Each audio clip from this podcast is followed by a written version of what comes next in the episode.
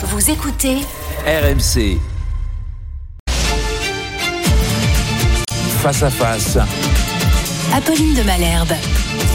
Il est 8h32 sur RMC et BFM TV. Bonjour Jean-Philippe Tanguy. Bonjour Apolline de Malherbe. Merci d'être dans ce studio ce matin pour réagir notamment à la décision du Conseil constitutionnel hier de retoquer une grande partie de la loi euh, immigration. On va également parler de la colère des agriculteurs, de ce qu'ils peuvent attendre de Gabriel Attal aujourd'hui. Mais, mais d'abord cette question parce que dans ce contexte, on a appris hier que le Rassemblement national avait voté en faveur des 300 euros de plus par mois euh, pour les députés, pour vous comme les autres.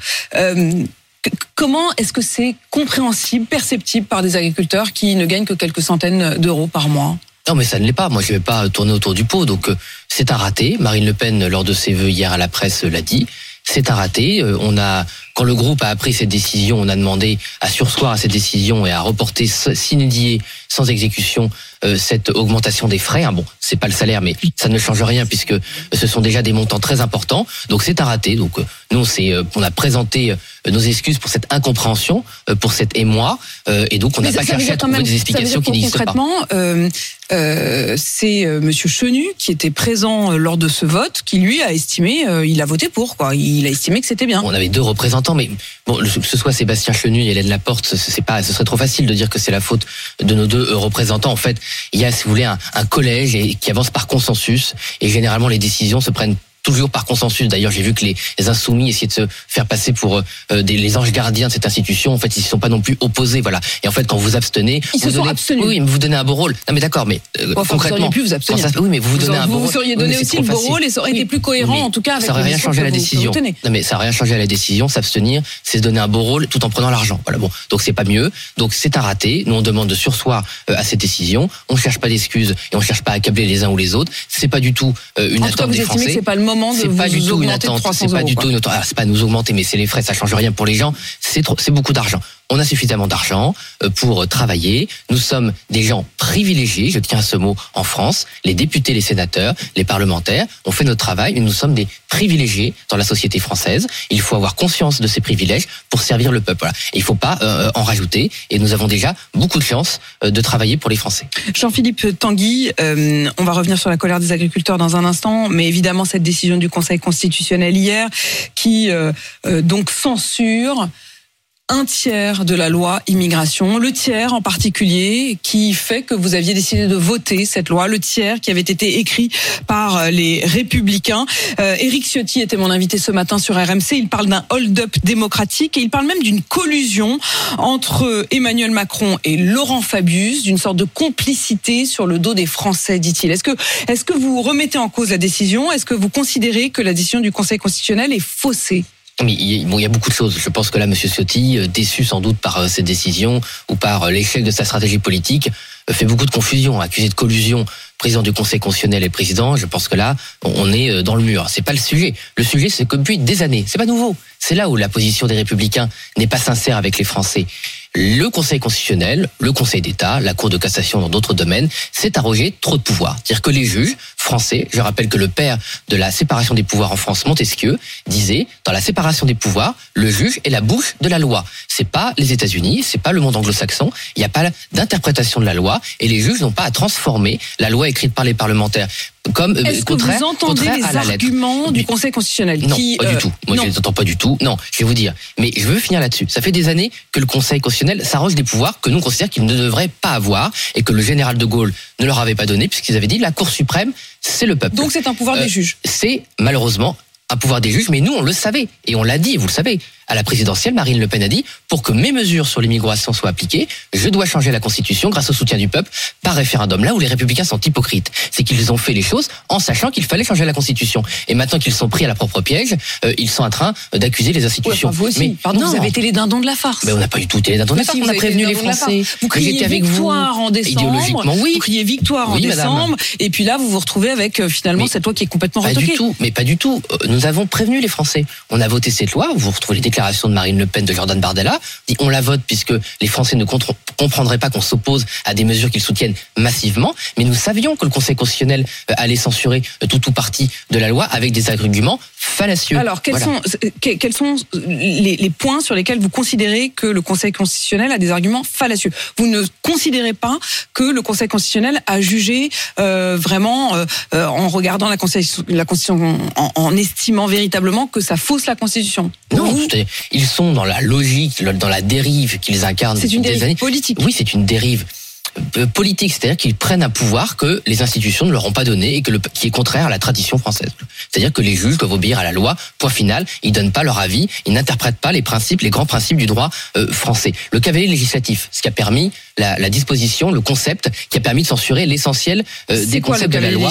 C'est considère que dire- c'est des trucs qui n'ont des, des dispositions pardon Oui, non, non, euh, qui n'ont rien à voir euh, voilà qui n'ont rien à voir euh, avec le texte. Bon, euh, le délit d'irrégularité, c'est-à-dire le fait de ne pas être prés- de- présent de façon clandestine sur le territoire et que ce soit un délit, bon, euh, les Français vont pas comprendre que ce n'est pas de rapport avec un texte sur l'immigration. Donc là, on voit bien En fait, euh, qu'on abuse de ce points concept. pas de rapport avec la loi immigration. Non, mais il- tous ces points ont un rapport. Le, le- le texte dit, le texte de euh, constitutionnel dit, il faut que c'est un loi, un, un lien direct ou indirect. Bon, si le fait de sanctionner un clandestin n'a pas de lien avec une loi sur l'immigration, c'est n'importe quoi. Après, il y a des, aussi des censures sur le fond.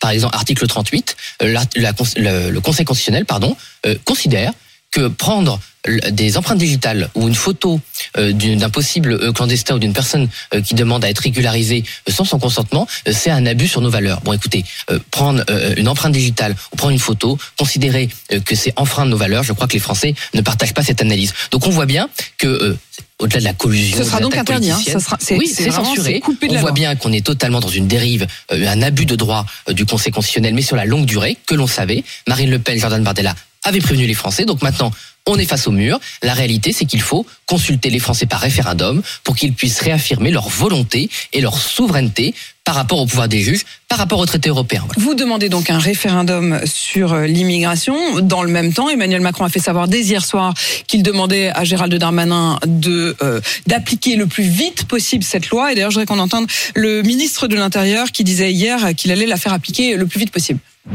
La loi, elle a très peu besoin de décret d'application. 80% de ces articles s'appliquent immédiatement. Et j'ai pris quatre instructions pour pouvoir effectivement appliquer la loi, notamment le fait que tous les préfets devront réunir en février et en mars tous les dossiers avec leurs services, les policiers, les gendarmes, pour retrouver les étrangers délinquants qu'on n'a pas pu expulser précédemment parce qu'on n'avait pas les moyens, et de le faire immédiatement dans les jours et les semaines qui viennent. Quand on écoute Gérald Darmanin, on a l'impression que cette loi, elle va être appliquée, qu'elle va vraiment changer les choses.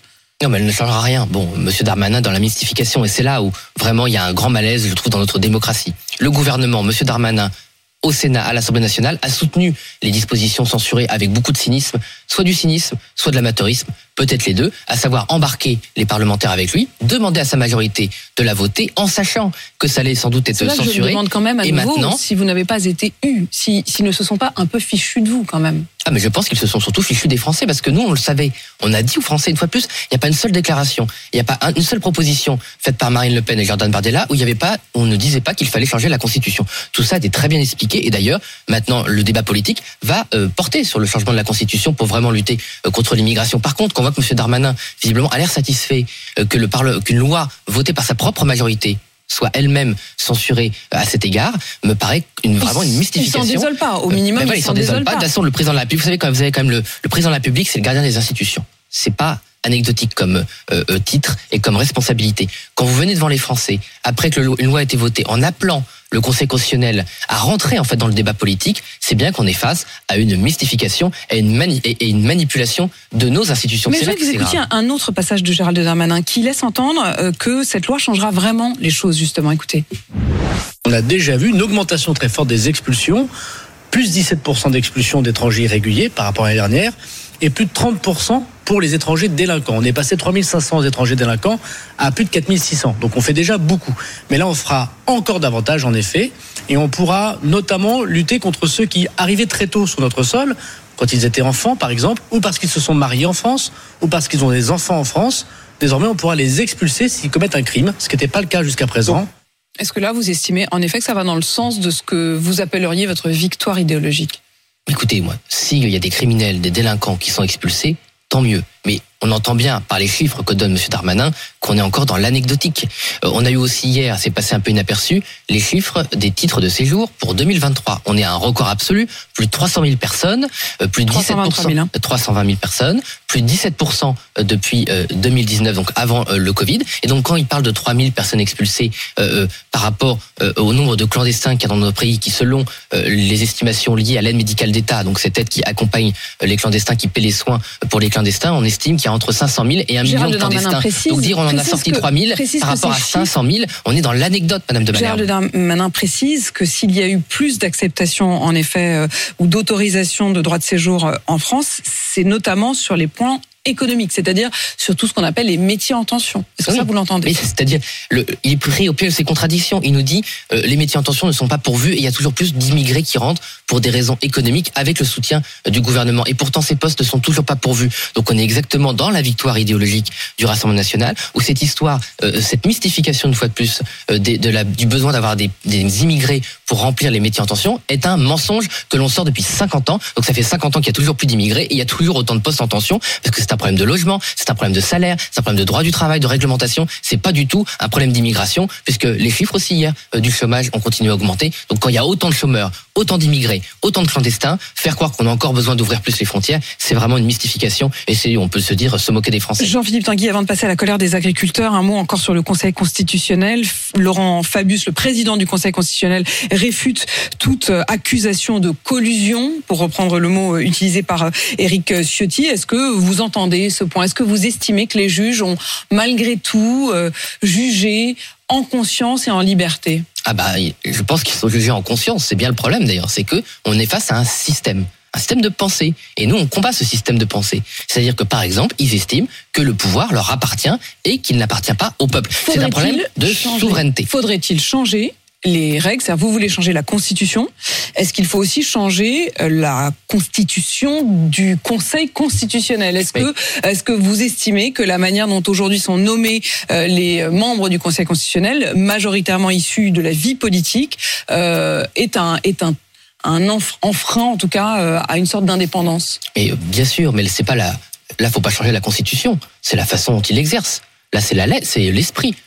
Le, le, le général de Gaulle n'a jamais nommé des politiciens. Voilà, il nomme des politiciens, des gens qui étaient dans leur système de pensée, euh, et en fait, ils sont jugés partis puisqu'ils ils jugent Donc pour vous, il n'y a pas besoin de changer, loi. il y a Non, pas non, besoin de changer les règles. C'est simplement quand on les applique, c'est-à-dire le président de la République, le président de l'Assemblée nationale, le président du Sénat, quand ils choisissent les Oui. membres, ne devraient, choisir des- s'interdire de choisir des, Ils des, devraient des choisir, membres comme de la c'était vie avant, politique. ça se passait très bien pendant une cinquantaine d'années, des personnalités qualifiées, des gens qui ont une éthique, qui sont reconnus euh, pour leur intégrité, et pas des anciens euh, politiciens qui par ailleurs ont échoué et qui sont jugés partis puisqu'ils jugent une grande partie leur propre action passée. Donc on est dans la contradiction euh, permanente. Mais surtout, il faut appliquer pleinement la Constitution avec le référendum. Quand il y avait un conflit euh, entre le général de Gaulle, par exemple, et euh, les corps intermédiaires, eh bien, on faisait le référendum. Et c'est les Français qui arbitraient ces sujets. Voilà. Quand c'est des sujets aussi importants qui donnent un horizon à la nation, comme l'immigration, comme la souveraineté, on pourrait aussi parler des traités de libre-échange pour les agriculteurs, c'est les Français qui doivent choisir leur destin. Et ils ne peuvent pas avoir euh, quelque chose aussi important que l'immigration, le contrôle de leurs frontières, leurs valeurs fondamentales, euh, confisquées par des juges qui sont légitimes, mais qui ont malheureusement euh, pris la dérive anglo-saxonne que l'on connaît dans toutes les démocraties occidentales. Jean-Philippe Tanguy, pendant ce temps-là, les agriculteurs encerclent Paris avec la volonté peut-être même d'aller jusqu'à Rungis ou les aéroports.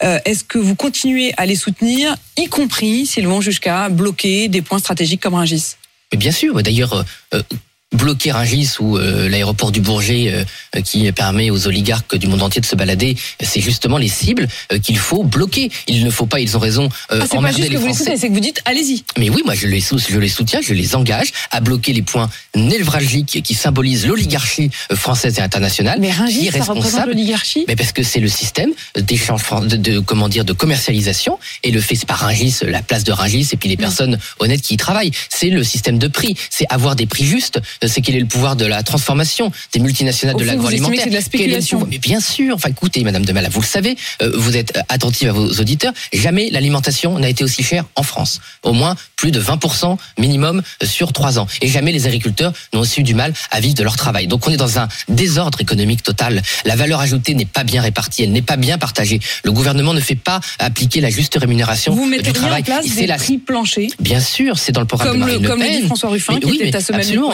Euh, François Ruffin, qui est député de la Somme là-dessus, a raison. Il a tort euh, sur euh, les normes écologiques et ses contradictions, où en fait le, système qu'il propose ferait exploser euh, les prix. Mais sur les prix planchers, à savoir qu'il y a des limites à ne pas euh, franchir négativement pour que le travail des agriculteurs soit justement représenté et qu'en face des prix planchers, il y a aussi des limites aux abus de la grande distribution, de la transformation des multinationales. Bref, tous ceux qui se gavent euh, sur le travail des agriculteurs depuis des années. On parle de la PAC toute la sainte journée, mais le fait qu'il y ait des dizaines de milliards, La politique qui- agricole la politique commune. agricole commune, pardon, des dizaines de milliards qui depuis des décennies subventionnent l'agriculture, c'est prouve bien que le système ne fonctionne pas. Les agriculteurs, les paysans au sens strict du terme, ce sont des gens qui vivent de leur travail, de leur terre, de leur outil de travail, de leurs compétences. Ils n'ont pas à être subventionnés toute leur vie. Ils ne le veulent pas. Eux, ils voudraient pouvoir vivre de leur prix. Et, et c'est ça qui m'inquiète dans ce que les rumeurs que j'ai entendues sur les annonces de Monsieur Attal, c'est que si c'est encore des mesurettes où on fait des chèques aux agriculteurs euh, pour euh, les soulager, ça peut être bien à court terme. Mais s'il n'y a pas de remise en, en cause profonde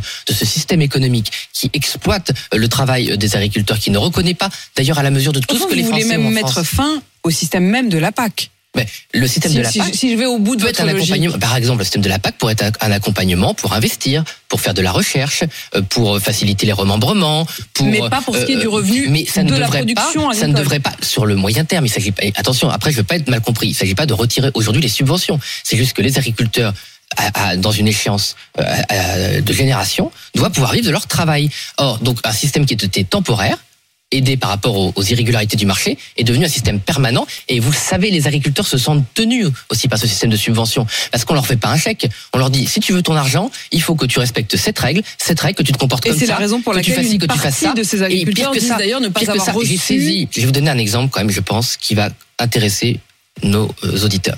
Euh, J'ai saisi, bien avant la crise agricole, Marc Fesneau sur un exemple consternant. Un agriculteur de chez moi, de la Somme, a une retraite de 40 euros par mois. Et comme il touche une retraite de 40 euros par mois, il n'a plus le droit à toucher aucune PAC. Et le ministre m'a reconnu. Mais oui, mais comme on veut qu'il transmette euh, son exploitation euh, à quelqu'un parce qu'il est trop vieux, eh ben, il peut pas cumuler 40 euros de retraite et les aides de la PAC. Donc ce monsieur aujourd'hui est en situation de grande pauvreté et de détresse parce qu'on veut le forcer à transmettre son exploitation. Il a le droit de vouloir continuer à travailler. Et s'il veut avoir sa toute petite retraite, mais qu'il doit continuer à travailler, c'est pas à Marc Fesneau ou à un technocrate européen de lui dire je vous coupe euh, vos moyens de vivre parce que je veux que vous ayez un comportement différent de celui dont vous avez la liberté vous, de vous choisir. arriveriez là en Haute-Garonne euh, tout à l'heure, euh, comme euh, le fait Gabriel Attal. Vous diriez quoi? Parce que pour l'instant, vous avez beaucoup soutenu, mais quelles sont les propositions concrètes? Plusieurs propositions. Première proposition, on remet à plat le système de prix. Alors on dit le gouvernement devient l'arbitre. On sait très bien, vous savez, le ministre de l'Agri- le ministère de l'Agriculture, il sait très bien les prix de revient de chaque production. Donc on sait le prix de revient, donc on sait le prix plancher et on répartit la valeur ajoutée de manière juste. Et quand la grande distribution et l'agroalimentaire ne respectent pas les règles, eh bien c'est l'État qui devient l'arbitre. Nous suspendons l'application d'un certain nombre d'accords de libre-échange et l'agriculture... Nouvelle-Zélande, la- Mercosur Mercosur, le Canada, le CETA, le Vietnam, bref, après presque presque tout en fait les accords de libre échange et on peut euh, renouer avec une fois qu'on aura rétabli des mesures justes. De toute façon, pour la transition écologique, L'Ukraine, on ferme, on ferme la frontière euh, commerciale avec l'Ukraine? l'Ukraine ne peut pas inonder nos, euh, nos, nos, nos- nos marchés de produits qui ne respectent pas nos normes. Si par contre les produits ukrainiens veulent juste transiter pour aller en Amérique, en Afrique du Nord, bref, pour ne pas euh, mettre des pays dans la, dans la famine, c'était ce qui était prévu au départ, ça devait transiter. Or ça transite pas, on inonde nos marchés avec de la concurrence déloyale. Les agriculteurs, ils veulent pas que euh, les Africains ou d'autres pays en voie de développement meurent de faim. Ils veulent juste que je, eux ne meurent pas je- de je faim. rappelle les Donc, choses. euh, En réalité, les bateaux qui partaient d'Ukraine et qui euh, souvent avaient Mhm. des cargaisons qui étaient achetées, des cargaisons de blé notamment, oui. qui étaient achetées par les pays euh, du Maghreb notamment, euh, ces bateaux ont été bloqués par la Russie et c'est à ce moment-là que donc l'idée de l'Europe, par solidarité avec l'Ukraine, a été de laisser toutes ces cargaisons, notamment de blé, traverser l'Europe. En réalité, au lieu de traverser, Exactement. effectivement, elles sont vendues Donc, vous sur voyez le bien qu'il y avait une bonne intention, que les agriculteurs de tout le continent européen partageaient et que c'est une fois de plus détourné. Donc en fait, c'est toujours cela. Euh, on utilise des bonnes intentions, l'écologie, euh, le respect euh, des droits des animaux, pour en fait euh, euh, saccager le travail des agriculteurs et ne pas les respecter. Et enfin, il faut prendre à bras le corps euh, évidemment les normes, mais ça c'est pas une baguette magique, il y a un travail à faire pour dénormer et c'est pas une baguette magique, mais il faut faire ce travail dans la durée. Et surtout, il faut aussi renouer avec la confiance envers nos agriculteurs. Moi, quand je vois Monsieur Ruffin qui vient sur votre plateau euh, et qui défend les agriculteurs, je lui fais, je lui fais pas de procès. Mais pourquoi il vient soutenir à Sainte-Soline euh, les gens qui vont saccager euh, les exploitations, qui vont saccager Pour vous, c'est contradictoire, c'est une et en même temps de la mais même pire que ça, ils sont allés saccager, Madame de Malherbe, les serres de recherche pour faire des salades qui utilisaient moins d'eau, euh, des euh, Ça, ça a été dans le euh, coin de Nantes. des oui, d'accord, des semences qui utilisent moins d'engrais. Donc en fait, le problème de ces euh, de ces écologistes de façade, c'est qu'en fait, ils regrettent un système, mais ils l'aggravent puisqu'ils empêchent les gens de faire de la recherche. On a encore entendu des, des énormités sur les nouveaux euh, euh, OGM pour faire peur aux Français, alors que c'est une Française qui est prix Nobel de recherche qui a développé les technologies qui permettent euh, de- de- d'utiliser moins de pesticides, d'utiliser moins d'eau, euh, de, de faire des, des- de, de résister aux insectes. Bref, il faut aussi renouer avec le Un dernier progrès. mot, Jean-Philippe Tanguy. Le ministre de l'Intérieur a dit qu'il n'enverrait pas les CRS pour déloger les blocages. Euh, vous êtes d'accord? Et bien sûr, ce sont des gens qui luttent pour leur survie. Moi, quand je vois euh, euh, qu'on on déplore des incidents, d'accord, mais euh, la, la réalité, c'est que vous avez des agriculteurs qui se suicident chaque jour dans le silence. Donc le vrai scandale, il est là, il n'est pas dans déverser du lisier. Merci Jean-Philippe Tanguy d'être venu dans ce studio ce matin répondre à mes questions. Je rappelle que vous êtes député RN de la Somme, vice-président du groupe RN à l'Assemblée nationale. Il est 8h52 sur AMC BFM TV.